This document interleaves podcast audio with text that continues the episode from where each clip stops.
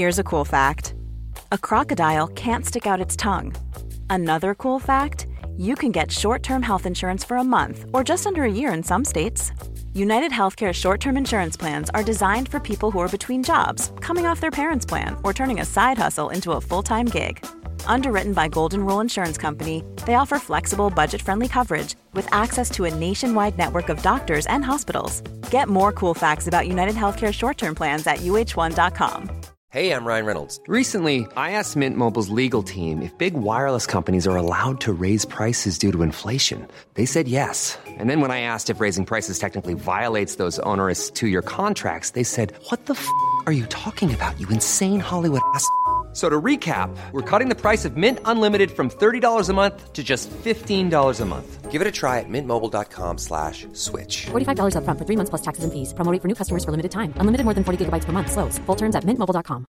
Quality sleep is essential. That's why the Sleep Number Smart Bed is designed for your ever-evolving sleep needs. Need a bed that's firmer or softer on either side? Helps you sleep at a comfortable temperature? Sleep Number Smart Beds let you individualize your comfort so you sleep better together. JD Power ranks Sleep Number number 1 in customer satisfaction with mattresses purchased in-store. And now save 40% on the Sleep Number limited edition Smart Bed for a limited time. For JD Power 2023 award information, visit jdpower.com/awards. Only at Sleep Number stores or sleepnumber.com.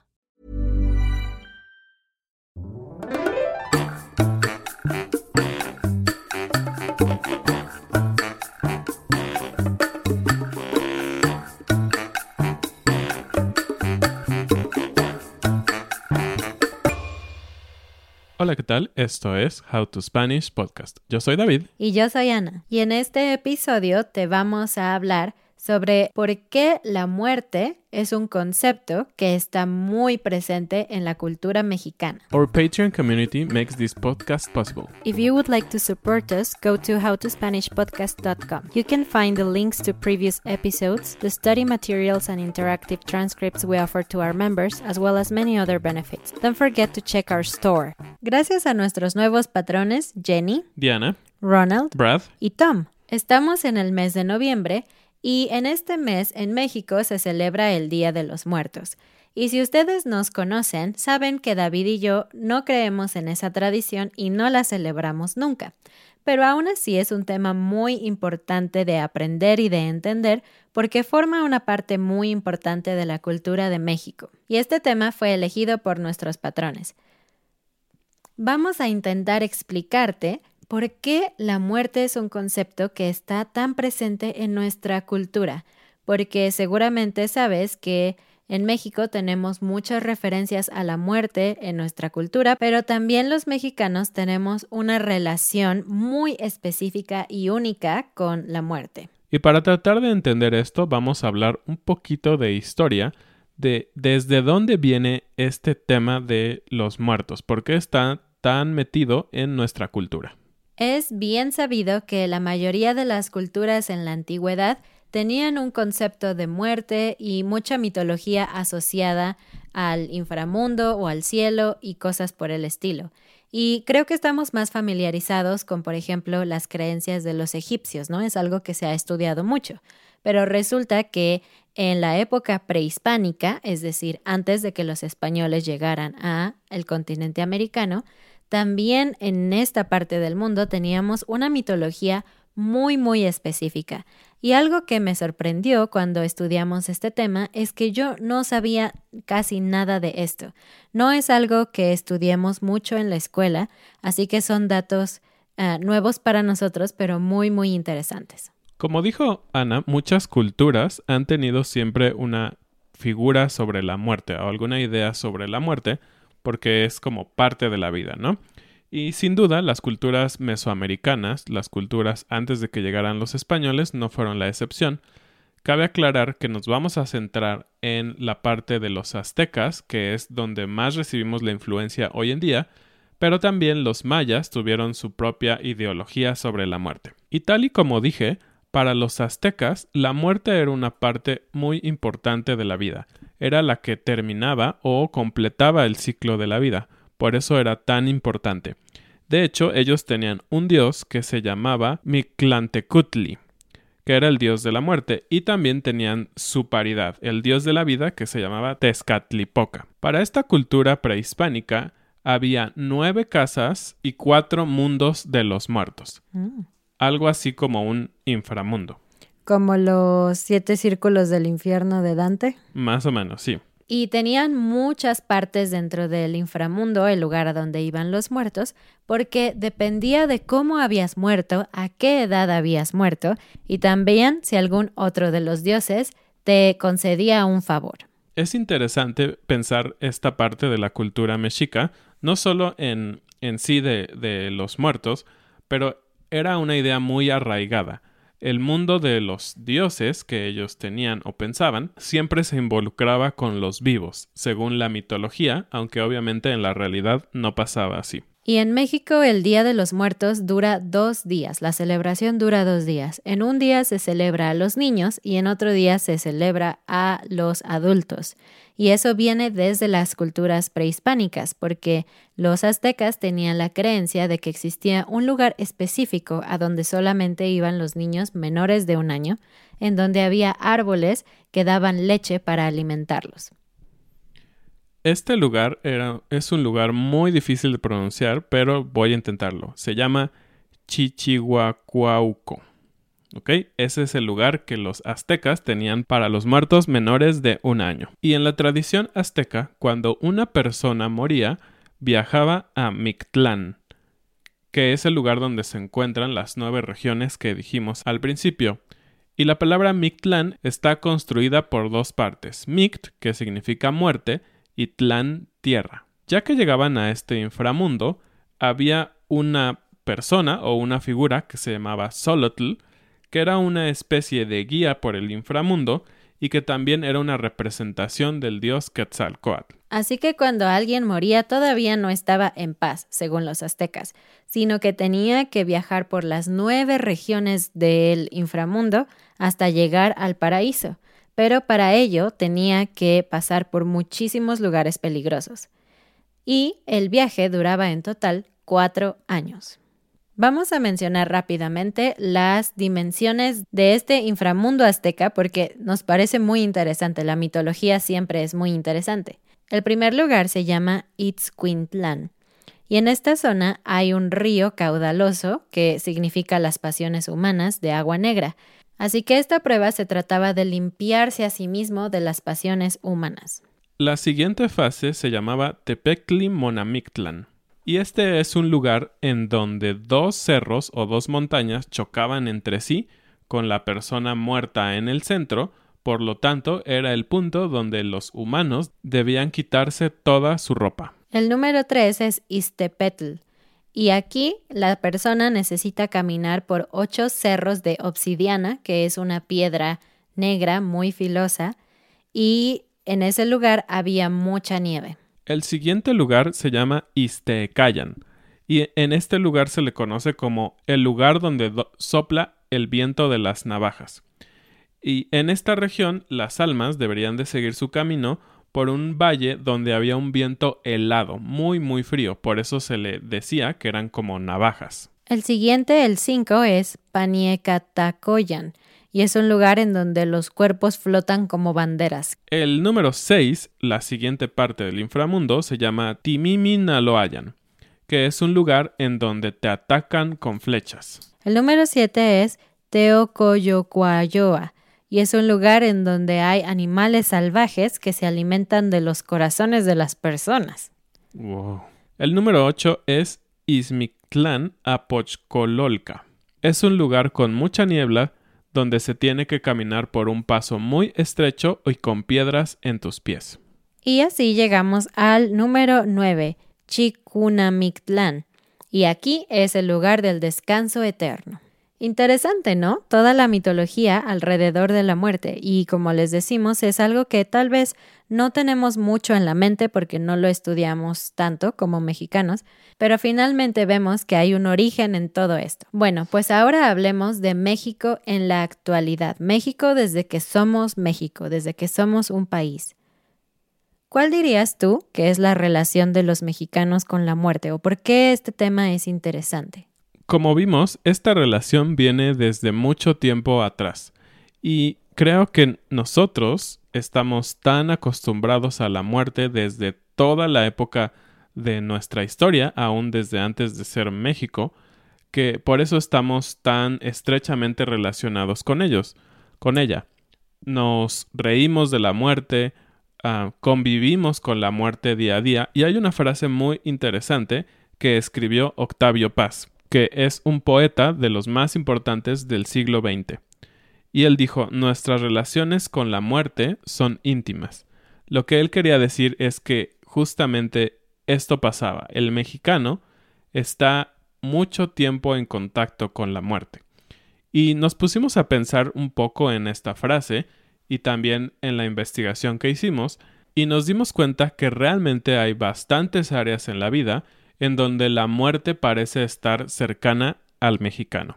Comencemos con la parte más triste de todas. No todas son tristes, pero es una realidad que en México convivimos día a día con conceptos como la guerra contra el narcotráfico, con la corrupción, con algunas veces incluso la falta de libertad de expresión o política. Así que para nosotros, tristemente, aunque no es cierto para cada parte del país, es normal despertar con alguna noticia de que algunas personas políticas desaparecieron o de que el narcotráfico tuvo un enfrentamiento en algún pueblo, etc. Para nosotros las noticias relacionadas con la muerte y con ser víctimas de algún delito es algo común. Otro punto en donde nuestra cultura, y ya estamos hablando obviamente de cultura un tanto moderna, tiene ese encuentro con la muerte es los migrantes. Sabemos que es un problema que ha acechado a México, Centroamérica y muchos otros países donde muchas personas arriesgan su vida queriendo vivir una vida mejor. Entonces, sin duda, esta dualidad de la vida y la muerte es algo que está en sus mentes todo el tiempo. Entonces me parece que es acertado decir que los mexicanos vivimos con una cierta aceptación de la muerte que incluso nos permite reírnos un poco de ella o bromear al respecto. También si ustedes han viajado a México o han visto películas de México como Coco de Disney, se habrán dado cuenta de que tenemos un símbolo muy específico que todo el mundo asocia inmediatamente con México, las calaveras. Y las calaveras tienen su origen también en la época prehispánica, porque se usaban esqueletos como adornos en templos, en esculturas, arquitectura y también en monedas. Pero fue en unos siglos después cuando las calaveras se hicieron más populares porque empezaron a aparecer en el arte popular y también se utilizaron en la Revolución Mexicana para dibujar a los políticos o ricos de esa época para burlarse de ellos al dibujarlos como muertos, como un esqueleto. El arte, sin duda, se alimenta tanto de la cultura de donde nació el artista como de sus propias experiencias. Incluso los grandes pintores tomaron este tema como parte de sus obras. Diego Rivera, por ejemplo, incluyó numerosos esqueletos en sus murales, en, por ejemplo, el mural que se llama Como sueño de una tarde dominical en la Alameda Central. Otros muralistas importantes también lo incluyeron mucho, como José Clemente Orozco y David Alfaro Siqueiros. Lo más conocido, obviamente, son las calaveras que utiliza muchísimo Frida Kahlo. Y podemos ver calaveras en todo, sobre todo en esta época del Día de Muertos, pero también en cosas como nuestros juegos tradicionales. Hemos hablado en el pasado sobre el juego de la lotería, que es un juego donde hay imágenes en orden aleatorio, es como un bingo, pero con imágenes. Y en la tradicional, en la lotería tradicional mexicana, tenemos al menos dos referencias a la muerte. Tenemos uno que se llama la muerte, pero también tenemos otro que es una calavera. También tenemos algo que se llama calaveritas literarias, que es un tipo de escrito mexicano muy interesante que se usaba durante la revolución también para burlarse de los ricos o los políticos. Y lo que esto era es una especie de poema chistoso cuyo objetivo era decir cómo alguien se iba a morir en el futuro. Suena muy oscuro, pero realmente es algo de risa. La mayoría de las calaveritas son muy chistosas e incluso en las escuelas se deja como parte de los proyectos durante esta época escribir una calaverita sobre un compañero, sobre tus padres, sobre un maestro. Cuando tú lo piensas es algo muy extraño y muy loco. ¿Cómo le dices a un niño que escriba un poema sobre la muerte de alguien más? Vamos a darles un ejemplo de esta calaverita literaria para que vean que es un tanto chistosa, pero sin duda habla de la muerte. Esta se llama La suegra. Con singular sutileza su nariz en todo metía. Para suerte de la nuera, la calaca la quería. Pobre de la suegra metiche, su vida le arrebató, pues la muerte sin vergüenza, sin pensarlo, se la llevó. ¡Tada! Y todos se reirían con esto. Así que me parece que los niños empiezan a asociar este tema de una calavera, que claramente representa la muerte, ¿qué más podría representar? Con algo que es bien aceptado por la sociedad, con algo chistoso, algo que causa risa. Y no solo eso, también algo delicioso. Porque tenemos cosas relacionadas con comida, porque como siempre, amamos comer los mexicanos. Y las calaveritas que menciona Ana son un dulce que prácticamente está hecho solo de azúcar de una manera muy compacta. compacta y tiene algunos adornos. También hay versiones de chocolate, también con otros adornos, pero tal cual, lo que tú estás mordiendo, ese dulce tan rico, es la imagen de una calavera, estás comiendo la muerte. Y si lo pensamos fríamente, es algo bastante extraño y bastante Lúgubre. Lúgubre, una palabra hermosa, por cierto, para describir algo un poco oscuro. Y como dice Ana, es parte de nuestra vida, es parte de nuestra cultura, tanto así que los niños juegan y hablan sobre la muerte también. También relacionado a las calaveras y a la comida, algo que es un poco similar que para las culturas anglosajonas el Halloween, aquí, durante el Día de los Muertos, los niños salen a la calle a pedir su calaverita. Entonces lo que ellos reciben son dulces o dinero. Así que tienen estas dos opciones y otra vez asocian la palabra calavera primero con una palabra en diminutivo, que como ustedes saben implica cariño o algo bonito, en lugar de perro, perrito, calavera, calaverita. Y para ellos es algo agradable porque ese día reciben eh, dulces, dinero, entonces asocian esos dos conceptos como algo bueno. Otra manera en que los mexicanos también demostramos cómo la muerte sigue estando ahí en nuestra cultura y forma parte de nuestra vida es literalmente que hay museos en donde se exponen cuerpos. Es un poco extraño, pero forma parte de nuestra cultura. No muy lejos de aquí, en el estado de Guanajuato, en la ciudad de Guanajuato, está el Museo de las Momias de Guanajuato. Esta es una de las ciudades más hermosas del país y hemos hablado un poco de ello, cuenta con muchas cosas increíbles, pero una de las cosas importantes de esta ciudad y por la que va mucho turismo a verla es porque hay un museo en donde se mantuvieron cuerpos de una manera momificada. Y esto ocurrió porque hace muchos años, durante la época del virreinato, en esta ciudad había muchos minerales, había muchas minas, y los cuerpos se enterraban debajo de las minas, y estos nitratos especiales lograron hacer momias, como las momias en Egipto y todo esto, pero de una manera de cierto modo natural. Nadie estaba preparando los cuerpos para que se quedaran intactos pero es un museo al que todo mexicano tiene que ir alguna vez en su vida y que de hecho muchos extranjeros vienen a visitar. Por lo tanto, es parte de nuestra cultura. Tú vas a un museo a ver obras de arte y aquí vamos a un museo a ver muertos.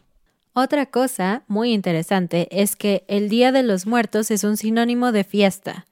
Como dijimos, ninguna de nuestras familias lo celebra, así que, así que nuestra experiencia es quizás un poco distinta, pero aún así, nosotros no pensamos que la gente llora o sufre durante este día recordando a la gente de su familia que murió, sino lo contrario, es un momento para comer, para beber mucho también, mucho alcohol, y también para hacer fiesta. Mucha gente iba a o va a los cementerios esta noche para estar cerca de las tumbas de sus muertos, pero no están llorando. Están comiendo, están riendo e incluso están bailando, porque lo más común es que haya mariachis amenizando el momento. Así que podemos ver en cuántas áreas de la vida estamos en cierta forma en contacto con la muerte.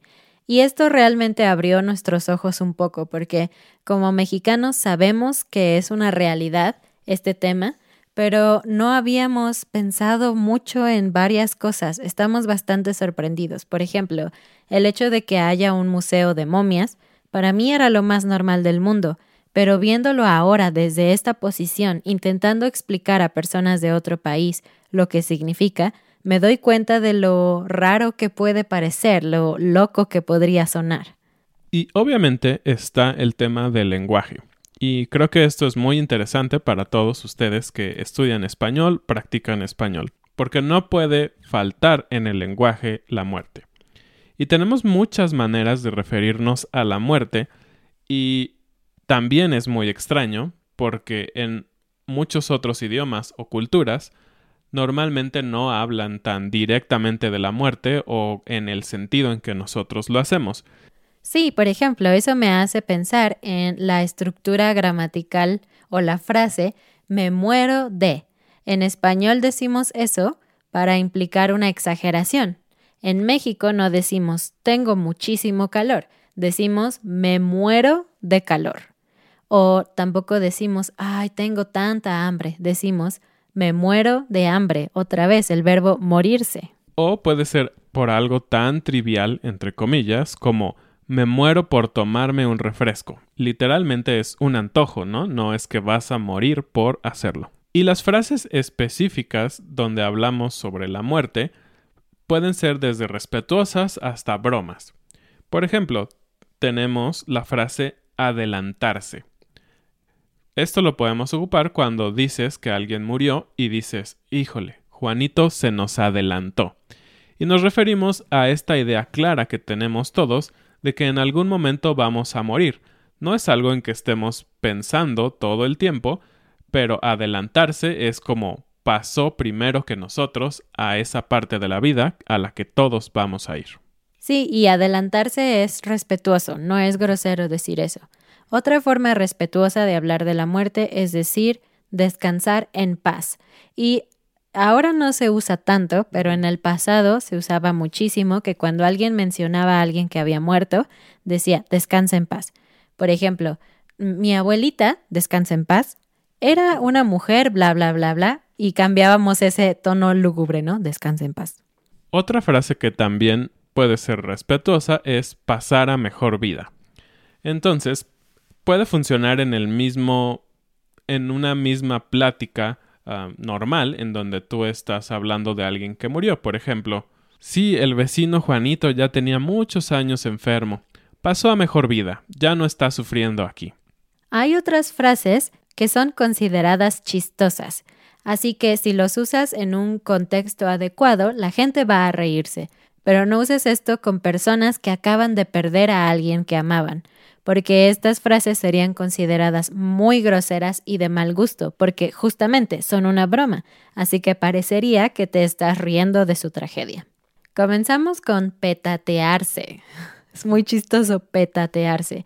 Viene de la palabra náhuatl petate, que era una especie de alfombra que muchas veces se usaba para enterrar a los muertos allí. Entonces de ahí viene el verbo petatearse. Por ejemplo, eh, ¿Qué pasó con tu perro? ¿Dónde está tu perrito? Ay, ya se petateó. otra manera es decir chupar faros.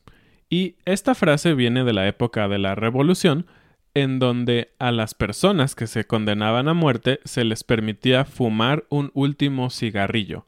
Y es una marca muy muy antigua que se llamaba Faros, o también se le llamaba así porque tiene como una luz al momento en que se está quemando el tabaco. Entonces por eso se les decía chupar faros.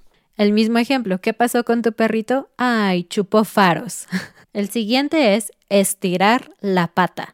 Ya hemos dicho muchas veces en el pasado que pata es una forma chistosa de decir a las piernas o los pies de las personas, porque solo usamos esa palabra con animales o con cosas. Así que estirar la pata hace referencia al rigor mortis que cuando una persona muere está completamente tiesa. El mismo ejemplo del perrito, ¿qué le pasó a tu perrito? Estiró la pata. El último que les vamos a decir, aunque hay muchas más frases, es colgar los tenis.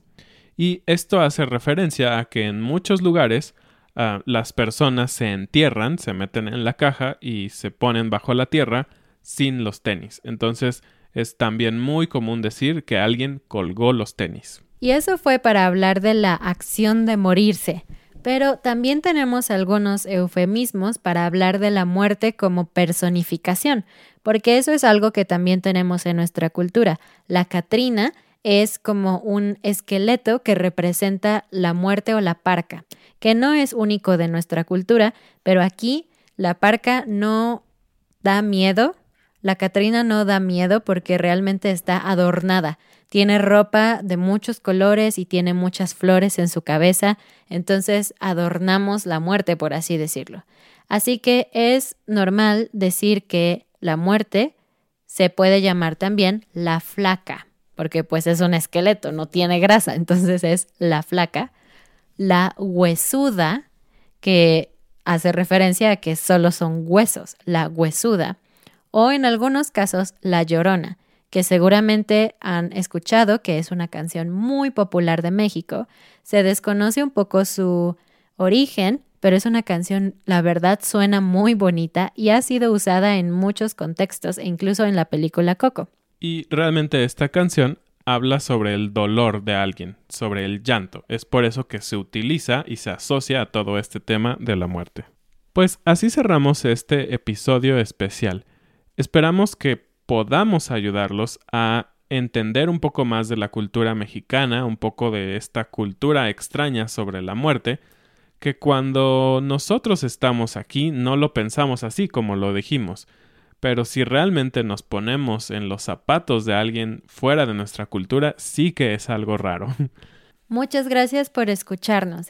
No olvides que nos puedes ayudar mucho compartiendo este episodio, dándole un like si nos estás viendo en YouTube y visitando nuestra página howtospanishpodcast.com. También puedes visitar nuestra página de Patreon y nos vemos la siguiente semana. Adiós. Adiós.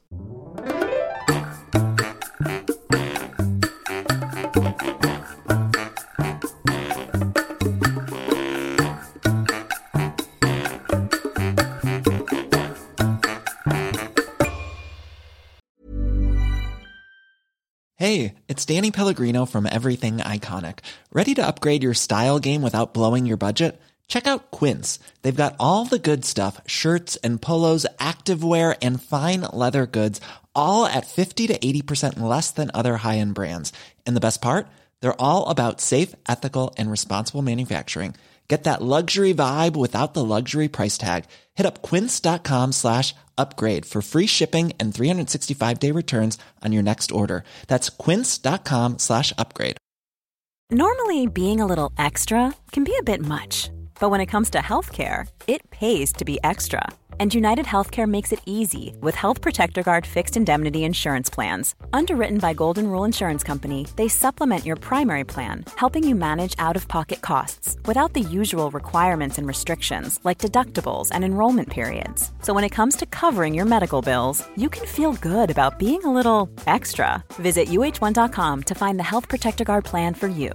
Mom deserves the best, and there's no better place to shop for Mother's Day than Whole Foods Market. They're your destination for unbeatable savings, from premium gifts to show-stopping flowers and irresistible desserts. Start by saving 33% with Prime on all body care and candles. Then get a 15-stem bunch of tulips for just $9.99 each with Prime. Round out Mom's menu with festive rosé, irresistible berry chantilly cake, and more special treats. Come celebrate Mother's Day at Whole Foods Market